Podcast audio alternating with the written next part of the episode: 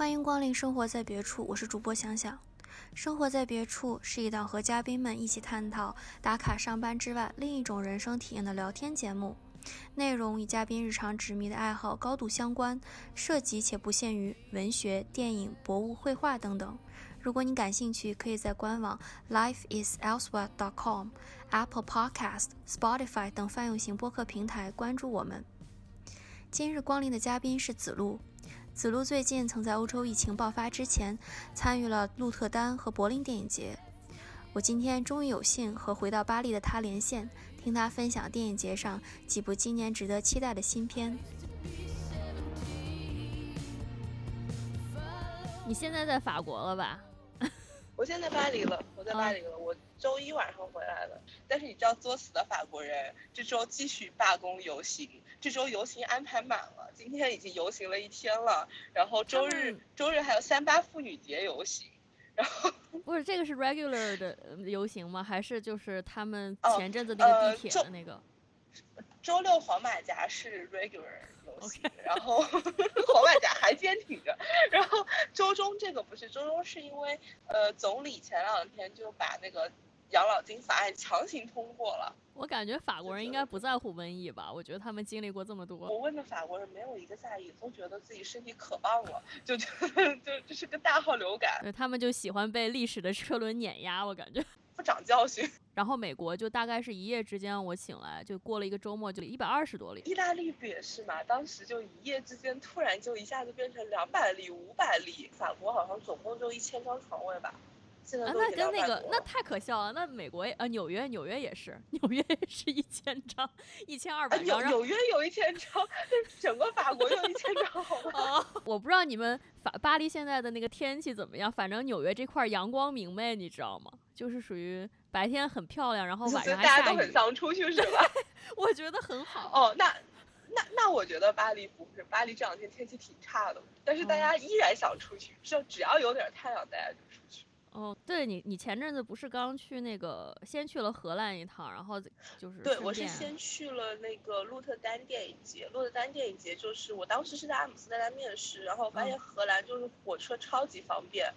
它那个。鹿特丹到阿姆斯特丹单程就一个小时多一点，然后车次特别频繁，然后我就白天面试，然后晚上就跳上火车就去看了个电影，然后跳上火车回来睡觉了。鹿特丹它是一个小镇吗？嗯，没有，鹿特丹其实是个大城市。OK，而且鹿特丹是看起来特别，嗯，现代化。就阿姆斯特丹，它是那种典型的那种荷兰小屋那个样子，但是鹿特丹就完全是国际化大都市的样子。OK，就就可能你看欧洲城市很少会看到鹿特丹那种风格，它全是现代建筑。但是你看像那个海牙或者阿姆斯特丹，它都是那种就是我当时有发朋友圈，那种荷兰的那种小屋，木头的，然后那个窗户很漂亮。OK，那你看的那个电影是哪一部来着？呃，他房间里的云，他房间就最后拿了金虎奖，就拿了那个鹿特丹大奖因为他到现在也只在电影节上放过，所以现在有机会看到他的人应该还不多。他房间里的云，他拍的，就是很像导演导演的自传，就是导演她是一个杭州女生，然后她的那个设定也设定在杭州，然后那个女孩呢，呃，她已经就是离家很久了，然后他父母也。离婚，分别有了自己的生活。然后他设定应该是我前面没有特别入戏，就是可能是在外地工作很久，或者是甚至是在海外留学，我忘记了。他就有一年夏天回来了，然后可能要在家里待一阵子。然后这个时候他妈妈已经在嫁了，就是回去他去接他那个后妈的小孩。嗯，他后妈的那个小孩在上幼儿园，然后他接后妈的小孩的时候遇到另外一个学生家长。然后遇到另外一个学生家长，就是就陷入了三角恋爱中嘛，就很经典的一个漂泊的女孩和她不理解她的现男友和一个呃年长的，貌似有点生活阅历的，然后但是也跟他搞暧昧，但是又不是很亲近的一个年长一点的男人之间的一种三角恋关系。嗯，然后他主要是想反映。这个女孩她回到了故乡，但是故乡已经不是她的家的那种心态。首先，我可以讲一下为什么他最后给他给了这个奖，我觉得我也能理解，因为他整个画面的摄影都非常的实验，非常的先锋。嗯他拍杭州的镜头的时候，很多时候他用的是那种那种胶片的那种反反色调，就是那种底片感，嗯，来拍杭州，然后就其实看起来画面是很酷炫的。包括有一段有一段特写，我觉得那段特写还挺有想法的。虽然他在整个故事里面，我也觉得毫无必要。我觉得就是导演因为太爱他的女主角了，所以全方面的展示了一下女主角的身体。就是那个女主角躺在浴缸里，然后他是先把那个。呃，镜头定格在脸上，看他那种表情，就是很麻木的表情，然后一一步一步的镜头往下推，这个都不奇怪。然后就是他躺在水里嘛，然后他会推到他的那个下体那一块，然后他那个镜头是在一个低位来拍的，然后就会发现，这这期节目的尺度好大呀，因为电影的尺度真的太大了，就是他的那个阴阴毛在那个。那个那个水里面就像水草一样。我刚刚说是不是像水草一样？对，就是那个啊，那个还挺震撼的。我觉得中间有几段情欲戏，我觉得完全没有必要，或者没有必要拍的那么长吧。啊，我今天今天我估计我有好几部电影，我都很想吐槽里面的 性爱戏，实在拍的太长了。嗯，行，那下面就说说你去柏林吧。这是你第一次参加柏林电影节吗？嗯。对你给我提供了这么多电影片单，你是先看的哪一部啊？我我当时飞机到了，我就去看的那个 Natasha。我觉得它的设定太惊人了，就是这个电影是导演真实的在乌克兰找了一个城市，然后完美的复刻了一个前苏联的场景。嗯，就是他模拟了前苏联的一个城市，好像是十年还是十几年的真实的生活，就是他只。只在里面拍摄了三年，但是所有的人，他是招募进去的人，但是你进去之后要穿前苏联的衣服，要用前苏联的货币，然后遵守前苏联的法律。嗯，所以，然后这个这个片子是导演当时通过这三年的大家的生活，然后他收集的资料，大概七百多个小时资料剪出来的十五部电影中的一部。嗯，所以说这个电影所有的台词都不是设计的。就是我一开始以为说所有的东西都不是设计，那倒不是，就是导演他会有一个方向性的设定，嗯，但是所有的台词，包括比如说后面他有那种二人喝酒的那种对戏，他们说出来的话，他们的争吵，包括打架，这些都是即兴的，嗯。所以，所以说，我觉得这是个很酷的概念。首先，在我看这个电影之前，它模糊了就是什么是真实，什么是虚假。你不能说这个是个完全真实的纪录片，因为首先，它不是真实的生活。对。而且它里面的演员是知道有有另外一双眼睛的存在的，他们知道自己的现在此刻的状态是会被人看到的，所以它无可避免的是有一定的表演性的。嗯。但是同时，它又不是电影。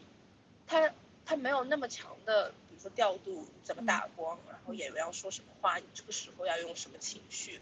呃，或者你这段戏要拍多久都没有。就包括里面有一段，那个女主角娜塔莎把她一起工作的那个女生灌醉的那场戏，呃，我后来我今天刚看到就是影评讲说那场戏导演拍了八个小时，然后剪出来的那一小段，就是他们俩真实过程中，就是他把她灌醉用了八个小时。在吵架什么之类的，嗯嗯，就我我首先我觉得这概念很酷，所以我想知道它最后能最终呈现出来一个什么样子。我看完那个电影，我回来心里阴影到半夜三点没睡着。就是你当你知道就是那个人是在那真实的受苦的时候，就哇，太震撼了。我先说说最震撼的就是最后呢，台上被审讯的那段，那段当时我前面歘走了一排人，就是。因为他就是演审讯官的那个人，他是个真实的那个克克伯，对，克克伯。之前他他是在呃西伯利亚的某个监狱里，嗯，就之前是一个类似于那种监狱的那种那种工作人员，嗯，所以他的审讯技巧应该是。训练过很多年的是真实的，然后虽然导演他后来就一直说说，呃，演员不是完全无能为为力的，他们是自己知道，如果他想停，他是随时有喊停的权利的，嗯，呃，但是你会看到那个人的恐惧，你会觉得他是真实的恐惧，就是嗯，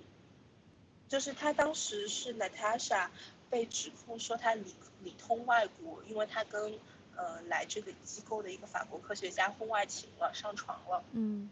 然后就是要求他配合，就是写一份材料。写一份材料去指控那个法国科学家是一份不实的材料。其实一开始娜塔莎并没有不配合啦，意思就是说，嗯，你要你要做什么我都我都可以啊，说什么什么呃我会配合你做任何你想要我做的事情。嗯。但是他就是不是那么驯服，所以那个审讯官就会呃跟他就是就会去侮辱他，要彻底击毁他击毁。击溃他的自尊，嗯，然后就让他能够真正的就是去臣服于他。他怎么做？就是把他扔到一个小黑屋里，先去恐吓他说要把你在这关三天。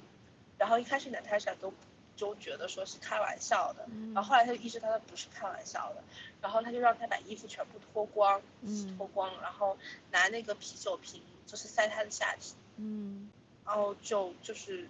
就那那一段真的是非常的让人不适。包括后来那个，呃，Natasha 跟那个法国科学家开始调情，然后然后 Natasha 就特别开心，特别幸福，然后他俩就开始进行了一段非常非常非常长的性爱戏。我真的是当时那个戏看到我到最后，我真的是对异性恋性爱绝望。是这样，就是嗯，两个人年纪都不小。所以就是身体都很松弛，你很少会在大荧幕上看到那种老年人醒来。我唯一看到过是，我你不知道你有没有看过李沧东的诗，看过看过，但是那个拍的是美唯美型的，就是他也没有对。铺路，嗯，对，所以这个他是真的就是也没有那么老，也没有到七八十岁，但是两个人应该都是在快五十，呃，我不知道，因为白人的年龄我其实真的分不清，我觉得他们好像。都不要到五十岁上就好松弛，然后就就是他们就是一个松弛苍老的身体，然后在那边进行非常冗长的性爱，然后然后因为因为是第一场电影，我看的好认真，就每个细节都在看，包括就是那个包括那个法国人开始给娜塔莎口的时候，嗯，哎呀，这段你自己决定要不要讲，没关系，你就说吧。然后娜塔莎愣了一下，他明显我觉得是没有这种。被男人口的经验，因为他我看到他有个明显的停顿，然后开始就是仿照色情片的呻吟声开始叫床，就是明显前后有个状态的切换，然后那段真的是很很好笑，嗯嗯，就是对，然后导演就拍了个超级冗长的戏，这个和那个你你之前看。鹿特丹那一个房间里的云哪个就是尺度？这个要长，这个要长多了，这个要长多。了 OK，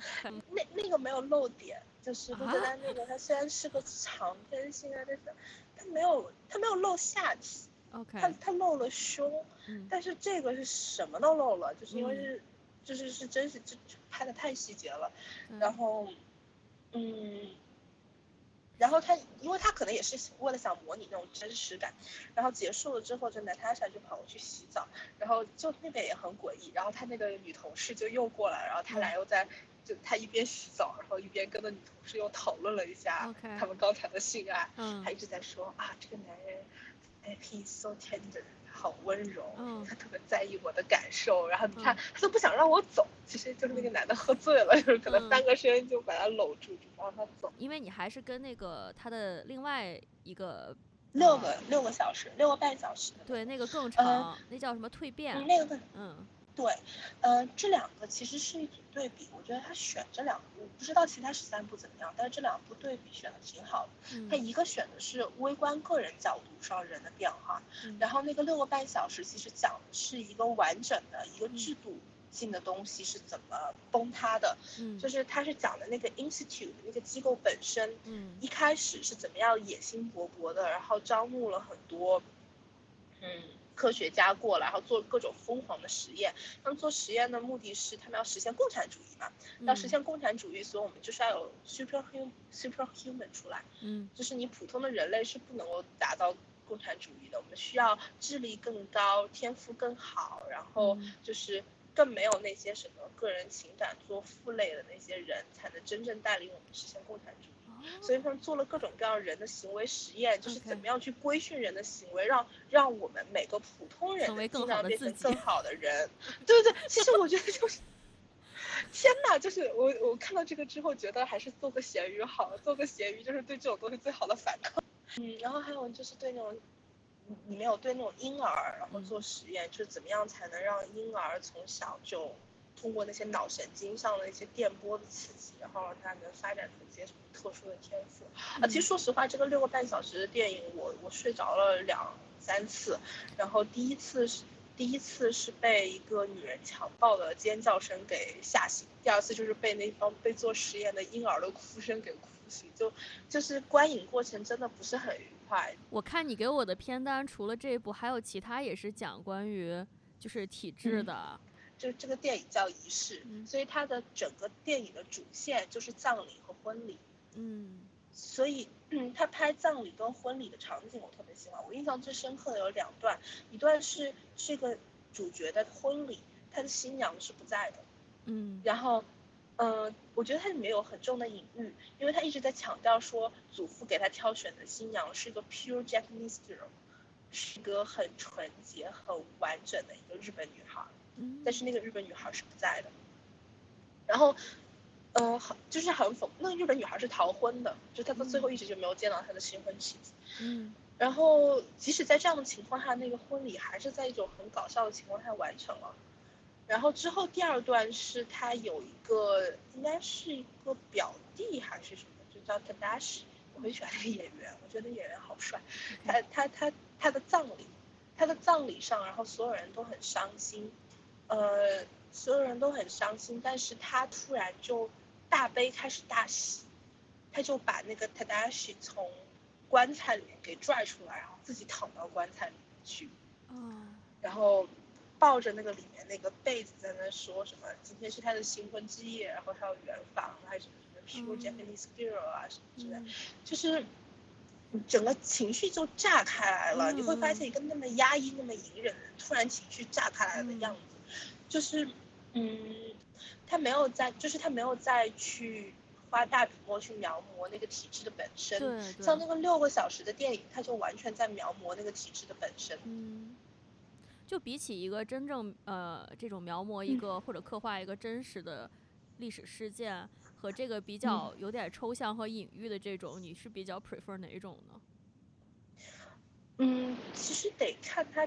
拍的怎么样，但嗯。是我我我可能更关心具体的人吧，因为哦。你具体的人，你看的过程中你更能 relate，嗯，就哎就这样，其实正好可以串到就是德金雄的这一部片子，对，可以串到无邪。嗯。无邪其实就是讲的是个人的选择，嗯他四个小故事就是在讲伊朗现在这个环境之下，他他有死刑，而且他死刑判的很频繁，嗯，然后他所有的成年男性是要去做呃服兵役的，你服兵役你就有可能被分到那个就是要去按那个死刑按钮，就是要去执行死刑的人，然后你作为这个个人，你你可能知道那个对方是无辜的，或者你也不确定对方是不是无辜，但是你会觉得他。或者你自己就不愿意去夺取另外一个人的生命，这个时候你做不做？它就是有四个平行的小故事来讲这个。嗯，这片儿吧，我觉得我我我其实是哭了半场的，但是我哭完之后，我觉得被导演 PUA 了。为什么？就就我我觉得客观上来讲，我不觉得他这个作为一个电影拍的很好。嗯，就我觉得他觉得所有的桥段都很 cheap，就所有的桥段到最后我都能猜出来他那个故事的走向是什么。嗯啊，当然就是你能猜出来故事的走向，不代表它不好啦。嗯呃，我只是觉得，就是太直白了，还是还是嗯我觉得那个他房间里的鱼的问题太直白了，所有嗯的东西都是相当于怼在你脸前，就是我告诉你，妈妈跟你讲，现在是什么什么什么，嗯。就是你有你会有一种被教育的感觉，但是你看《仪式》这种大岛猪拍出来的电影，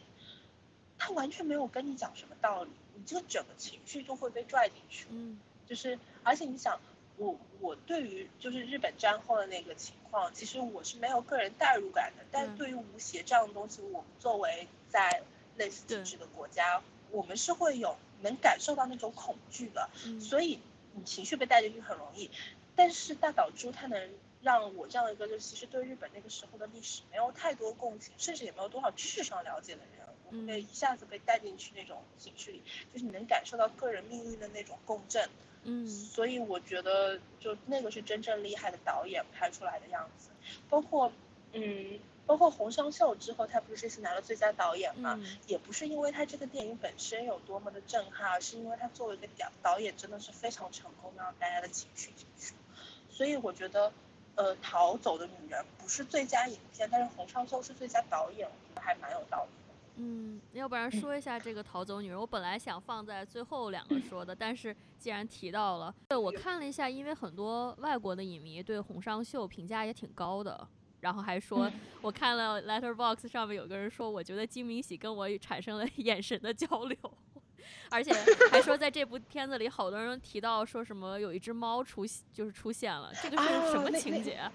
哦，那只猫好神，就是我可以先讲一下那个故事大概的场景，就是金明喜他是作为一个有夫之妇，然后他去拜访了他的三个朋友。所以他那个故事其实就分成了三段，然后猫是出现在他在拜访他第一个朋友的时候，然后第一个朋友他搬到第一个朋友离婚之后搬到了一个郊区的别墅里，然后搬到郊区的别墅里，然后邻居有一天邻居就出来敲门，然后邻居敲门就跟他讲说，呃，你是不是在那边喂流浪猫？然后，然后他那个朋友，他那个朋友的室友应该是怎么说？呃，就出来应门，然后就说，呃，是啊，因为我们很喜欢猫，然后，然后那个邻居就说，但是我的妻子特别害怕猫，然后你总是在喂流浪流浪猫，他们总是过来，然后，嗯，我的妻子就不敢出门了，嗯，然后他的那个朋友就不想。不喂那个猫，所以他们就进行了一段非常尴尬的、很东亚式，应该说是其实都不是中国式的，就可能就是日韩式的对话，就双方都是非常客气、非常礼貌、非常点头哈腰的在说啊，对不起，真的给你添麻烦了，但是你怎，但是就是双方各不让步，所以当时场上的观众就已经笑疯掉了，就是不太了解那种东亚的那种。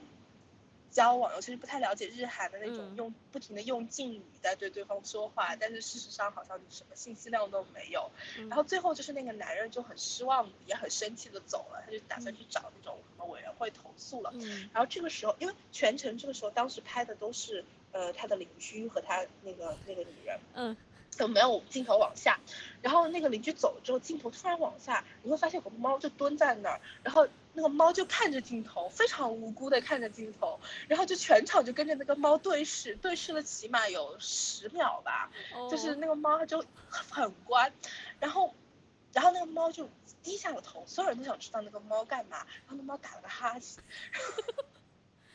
这个应该不可能是指导出来的，应该也是那个不可能，那个我觉得就神来之笔，那个猫就是在非常正确的时候出现在那儿，然后就贡献了一场非常精彩的表演。难怪我看着都是就是很多猫奴们就在底下打了说要多加一颗星什么的，是一个非常有趣味的故事，所以我才觉得说这部拿最佳导演奖，我觉得是最合适的，因为真的完全是换一个导演的调度是不可能有那么好笑的效果的。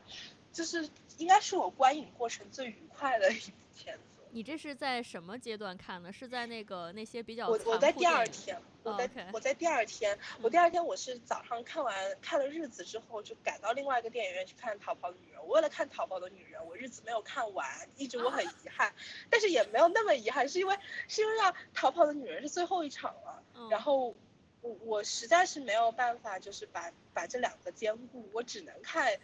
就我如果两个都想看的话，我就必须得放弃一部分。但是日子我即使是没有看完，我已经是觉得超级棒了。所以我现在就拼命等资源，我最后要把最后的结尾。那我们就聊日子吧，因为我我正好在这之前，我觉得蔡明亮今年可能，我觉得他肯定会来北美了。我我感觉啊啊啊，嗯，然后那一定要去看日子。对，然后我也。就是很小的时候就知道这个导演了，然后又很小的时候，其实我就看过他的《青少年哪吒》和那个，嗯，《爱情万岁》，就他两个应该算最早两部吧。但问题就是那个时候我是我觉得可能也是审美的能力 有限，然后完全不能理解这个导演在想什么。他的对话就是比较少，他对话不是做一个主要的叙事的，他就是只是感觉就像一个场景的声音。说实话。然后你可以从所以这一部里面，嗯，所以这部里面就完全没有对话了。对对对，我听说了，嗯嗯，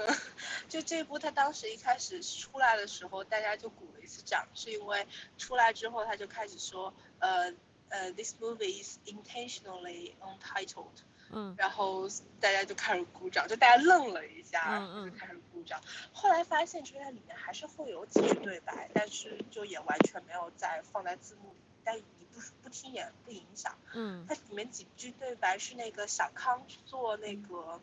刮痧针灸的时候，嗯。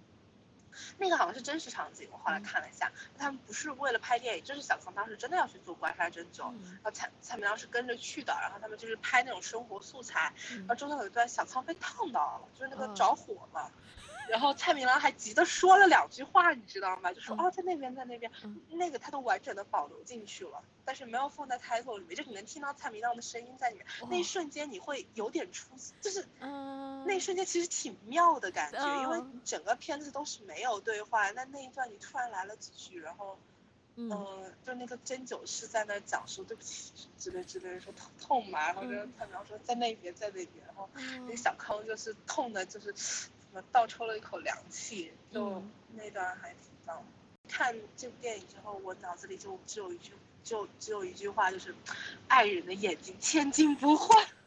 就真的是，嗯。就你，你从第一个镜头开始，我就好想哭。第一个镜头就是他，就拍李康生坐在那个藤椅上，然后外面在下雨，然后雨沿着窗户落下来，就是沿着那个窗户。嗯，一直往下流，然后窗户里面有倒影，倒影是外面那种阔叶植物，就典型那种亚热带的那种场景，然后在那摇曳，就那个场景一直拍了五分钟，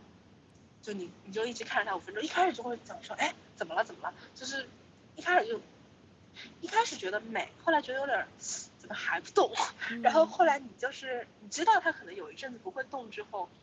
你心思就静下来了，就开始看小康的脸。就是看看他那个病容，因为小康那时候病的挺重的吧。嗯。你看那种眼袋很深，然后眼神很疲惫。然后第二个镜头是小康躺在那个呃水里面，然后闭着眼睛，然后水就在他身上流过去。嗯。然后第三个镜头是一个远山，就是你前面五个镜头都非常长，非常近，你整个人那个状态就一下子慢下来了。嗯。就是那种你就会知道哦。他拍的就是日子，拍的就是日常，然后他就是拍那个按摩的那个泰国少年，其实是拍两个人的生活。然后那个泰国少年去洗鱼，然后洗菜，然后一个人生活，然后两个人的日子就是一个人在看看他自己那个摊儿，嗯，两个人生活在某一个瞬间到了有了交集，什么交集？就是小康去做色情按摩的时候，嗯嗯。我所有被异性恋性爱镜头恶心到，都被这个同性色情推油给治愈了。这后劲好强。发生什么？就是拍了一段二十多分钟的同性色情推油，就是小康在在那个宾馆里，然后那个少年就过来了，然后就给他做按摩，然后就真的就是。就是看他在那个肉上肉摸来摸去，然后是抹油，然后或者怎么怎么样，然后嗯也拍了他们就是又是色情爱用嘛，哎呀蔡明亮还是照顾爱人了，就不会拍下半身了，就是就是你只能看到表情，然后你知道他们俩之间怎么样，就是呃我我看到那一段结束了，我看到他们做完了色情按摩，然后看看到他们一起去。洗澡，然后看到了那个小康送了那个少年一个八音盒，嗯，当时那个八音盒声音响起来的时候，我旁边哭了一片，就是你能感受到，就是两个，就你其实很能 relate 到，就是你日常生活里有一段可能段非常漫长的孤独的时光，可能你也没有特别的事情要做，或者是你生活里其他方面受打击了，你觉得日子就是。像水一样过，甚至没有水那么轻盈。日子可能是我我我经历这种阶段的时候，会觉得日子像果冻一样，它是凝固住的。嗯，就你的生活是定住的，但是你突然在好像在一个很小的契机里，你们两个人在一起共处了一段比较亲密的时光。而且我觉得他选色情按摩这个东西是相当正确的，就是你在一个两个人都放下防备，都是最原始、最本能那种状态下，两个人共享的这种状态之后，你两个人就一下子从特别陌生到特别亲近。嗯。然后后面我大概也知道发生什么，但我没有看到，就是。呃，他们后来应该是从房子里出去以后，然后去吃了饭，然后又回到了各自的生活，嗯，然后就相当于是一个完整的从各自生活到相交，然后再分开这样一个三段式。所以这这其实没有，就是都剧透了，但是其实这个剧透不重要，你真的就是你看这个电影的时候，你把自己交给这个电影，嗯，然后你坐在影院里面，你让他的镜头带着你，然后你自己去。就是我看他的镜头，尤其如如果他去北美的话，你一定要去看大荧幕，你能体会到那个亚热带的温度，然后，嗯，就就很棒。整个我听上去就好像是，因为去年有一个《痛苦与荣耀》嘛，部分导演他们现在进入，就可能是进入到了他创作的后半段阶段，就是你可以感觉到像蔡明亮也好，还有阿莫多瓦也好，他们可能在早期的时候你会。看到他很多电影是非常沸腾和热闹的，然后他也表达很多很大胆的他想要表达的。但是到了现在，他这个嗯后半段的创作，你会觉得他开始有走向一种很沉淀的感觉，就像你刚才说，你给我形容那种毫无就是没有什么对白的这样的场景，听上去很精彩，嗯。但我觉得是他们人生状态的真实体现，包括《痛苦与荣耀》，我也挺喜欢的。就是我觉得是导演真的到了那个人生阶段，他自己生命的那种经验。嗯，我我觉得蔡明亮也，也是在现在这个这个阶段里，我觉得他是能体会到那种，呃，生命力流逝，然后或者是他很想体会到那种短暂的温存，或者他曾经有过那种感受，我觉得那种感受好真实啊。就我完全能想到，就是老年的时候这个状态怎么样，甚至会让我有点害怕。你之前看过蔡导什么片子？哦，我之前看过，特别喜欢那个《天边一朵云》。哦，行。我都找不到资源了，已经。你你你那边几点？我发给你。那那部片儿太太妙了。啊，我那边一点一点四。不是，那是那那是他一个电影。你那边几点？哦，你说好的好的好的。嗯，OK，我不知道这个，我听这个这个梗，这梗可以留下来。OK，那我们就聊一下这个，对，温蒂尼她获了最佳女女主角奖。呃，这这又是一部我不太喜欢的片儿，就是这部片儿，它是我刚刚说是在柏林第一部爆款嘛。嗯，但是。我总觉得啊，是因为大家小时候韩剧看少了，就是或者说是 欧洲人没有经过我们这种日韩剧的洗礼。嗯嗯。就是我跟你我给你细数一下这个片儿里面有多少经典日韩剧桥段。好的。就不在不剧透的前提之下，不不大量剧透的前提。对，我看网友说，sorry，我先我先在你说之前说说一下，网友说这个是一个 real shape of water，然后我就想知道是。为什么这么说？嗯，哦，是因为女主她是一个水精灵，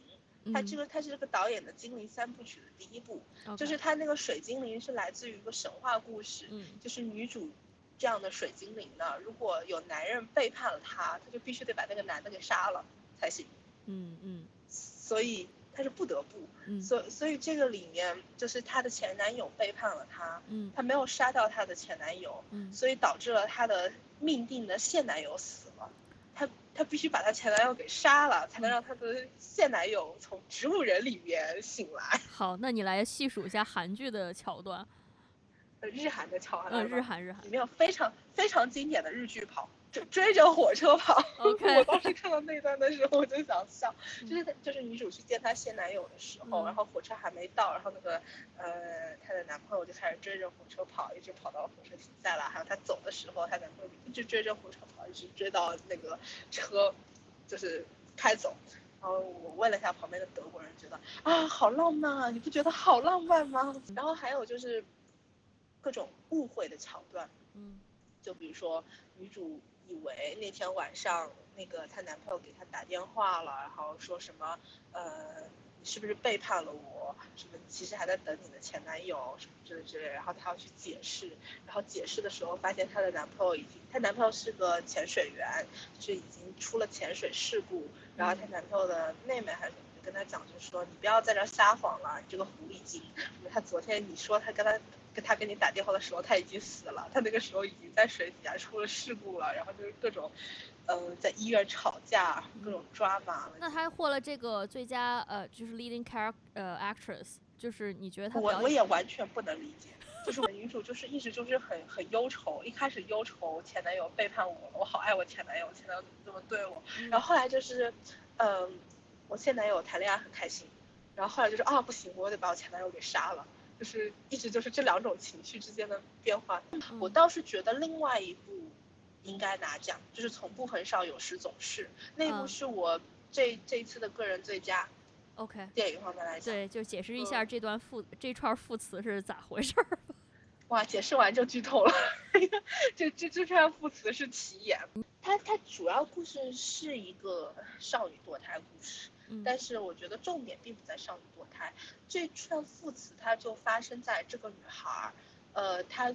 跟她的表妹 cousin，她俩就。去纽约堕胎的时候，曼哈顿的医生那边，因为呃医生都会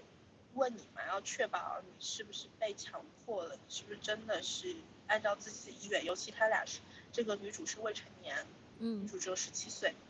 然后就问他说：“我现在要问你一些问题，然后你如实回答我就好了。就是呃，你你的性伴侣有没有强迫过你？就是。”就是在性方面，就是做一些你不愿意接受的事情。嗯，你回答我，呃，never, really, sometimes, always。然后他就问了好几个问题，就是一直在问，就说，呃，你做这个决定，呃，就是呃，你的你的你的伴侣有没有以任何形式 abuse 过你？Never, really, sometimes, always。我当时就在我爆哭，哦就整个全就是我不知道，我在我旁边也哭成一团一团了，就是。我我我觉得这个里面就是很少有男生能真的体会到你去导演把那段给拍出来的时候那种震撼，包括中间还有一段细节，就是就是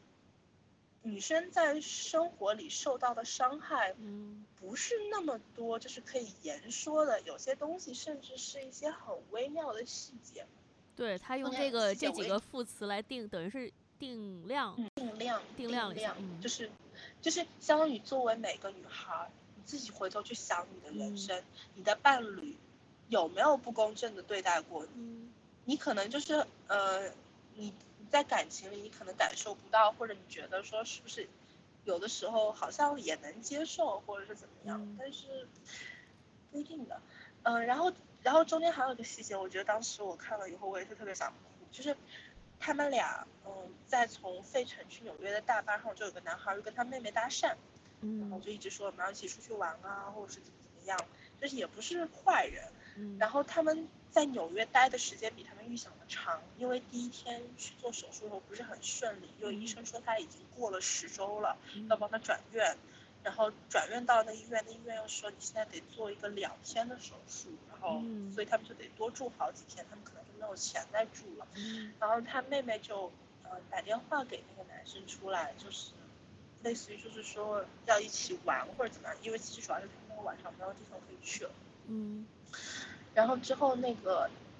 他妹妹就想问那个男生借钱，因为他可能没有钱买回去车票了。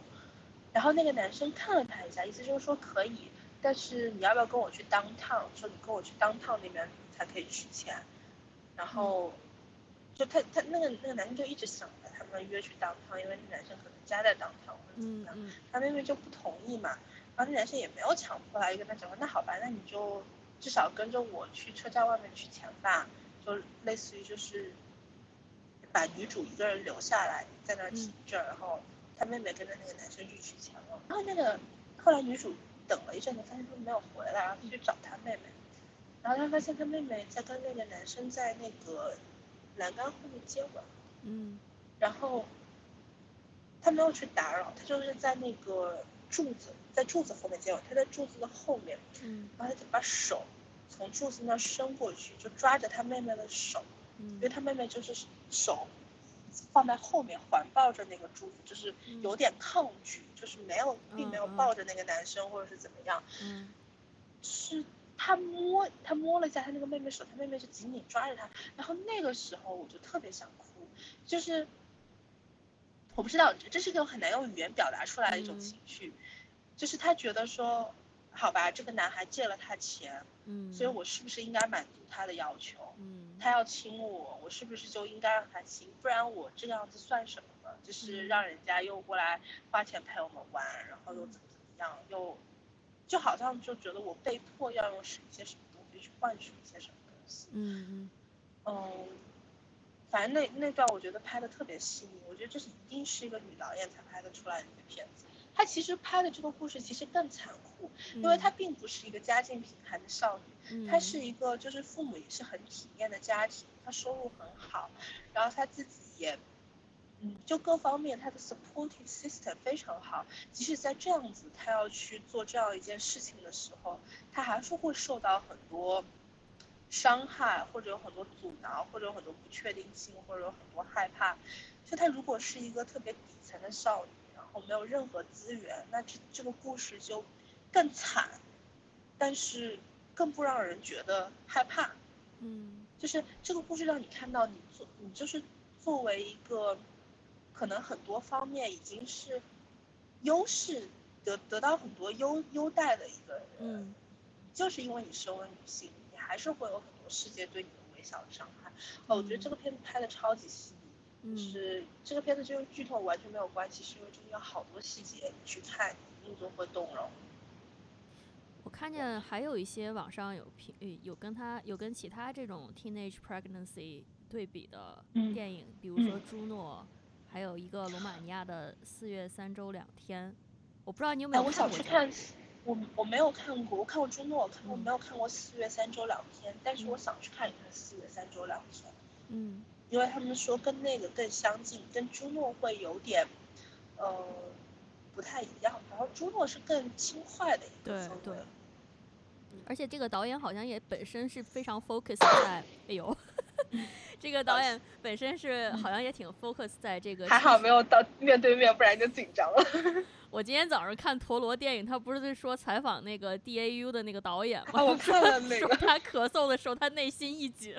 然后我笑出声来。对，我就说这个导演，他好像就是很 focus 在青春片这一块儿，因为他好像第一部拍的就是关于呃少女性启蒙，第二部拍的是一个少男的性向的启蒙，然后这一部拍的他他他是他是十三个原因的导演，Thirty Reasons Why 是那个电视剧是电视剧是吗？哦，对，他是一个拍那个被 bully。OK，他好像很爱拍这，就是也是也是青春青少年问题的，嗯，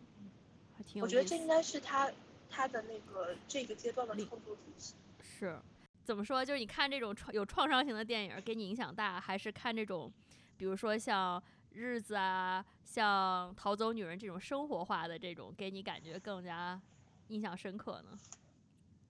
我我觉得还是就是像日子这些给我印象更深刻，因为可能也是防御机制就会上来，就是，呃，你看到那种创伤片之后，你就不会再去多想它。嗯。呃，还有一个就是因为那个六个半小时的道，呃，它也确实是太长了，我中间睡着了大概有一个小时。嗯。所以，所以就还好。嗯。但是我觉得去看电影节是很开心的，因为你会在短期高密度的会看很多。嗯。但是如果下次我去看电影节，我可能会换一个策略，可能会少看一些电影，多看一些活动。就是，当然我这次也是因为我去晚了，所以很多前面的活动我赶不上。就比如说他有那种施玉和和李安的对谈，我看了那个。对对对，我我就现在网上有视频嘛，但是你肯定在现场看感觉会不太一样。我会觉得说，因为有一些电影知道最后是会有资源的，但是这种对谈、这种现场的状态，我觉得非常，我觉得非常难得。而且你看电影的话，经常看有那种 movie talk，就是背后会有会有主创会上来会讲一讲这个问题，这这个我觉得会比较值得一点。对你目前为止，你去过哪些电影节了？除了鹿特丹、柏林，还有鹿特丹、柏林、多伦多呀。对，哎，法国。然后我去了戛纳，去过戛纳，但是但是戛纳因为不对公众开放，我去的时候是没有能够进去的。但我今年可能会想问朋，就我看到红毯，但是 that's all。就是之后进去就没有了。我可以帮你申请，我可以用我的 podcast 给你申请。帮我申请吧。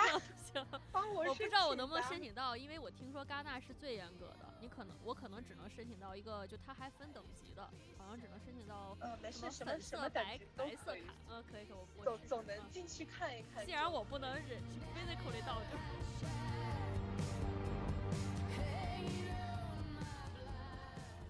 做完这期节目后期的时候，帮子路申请的戛纳记者证已经批下来了，但同时戛纳也官宣将延后举办2020年的电影节。感谢您收听本期的生活在别处，我们下期再见。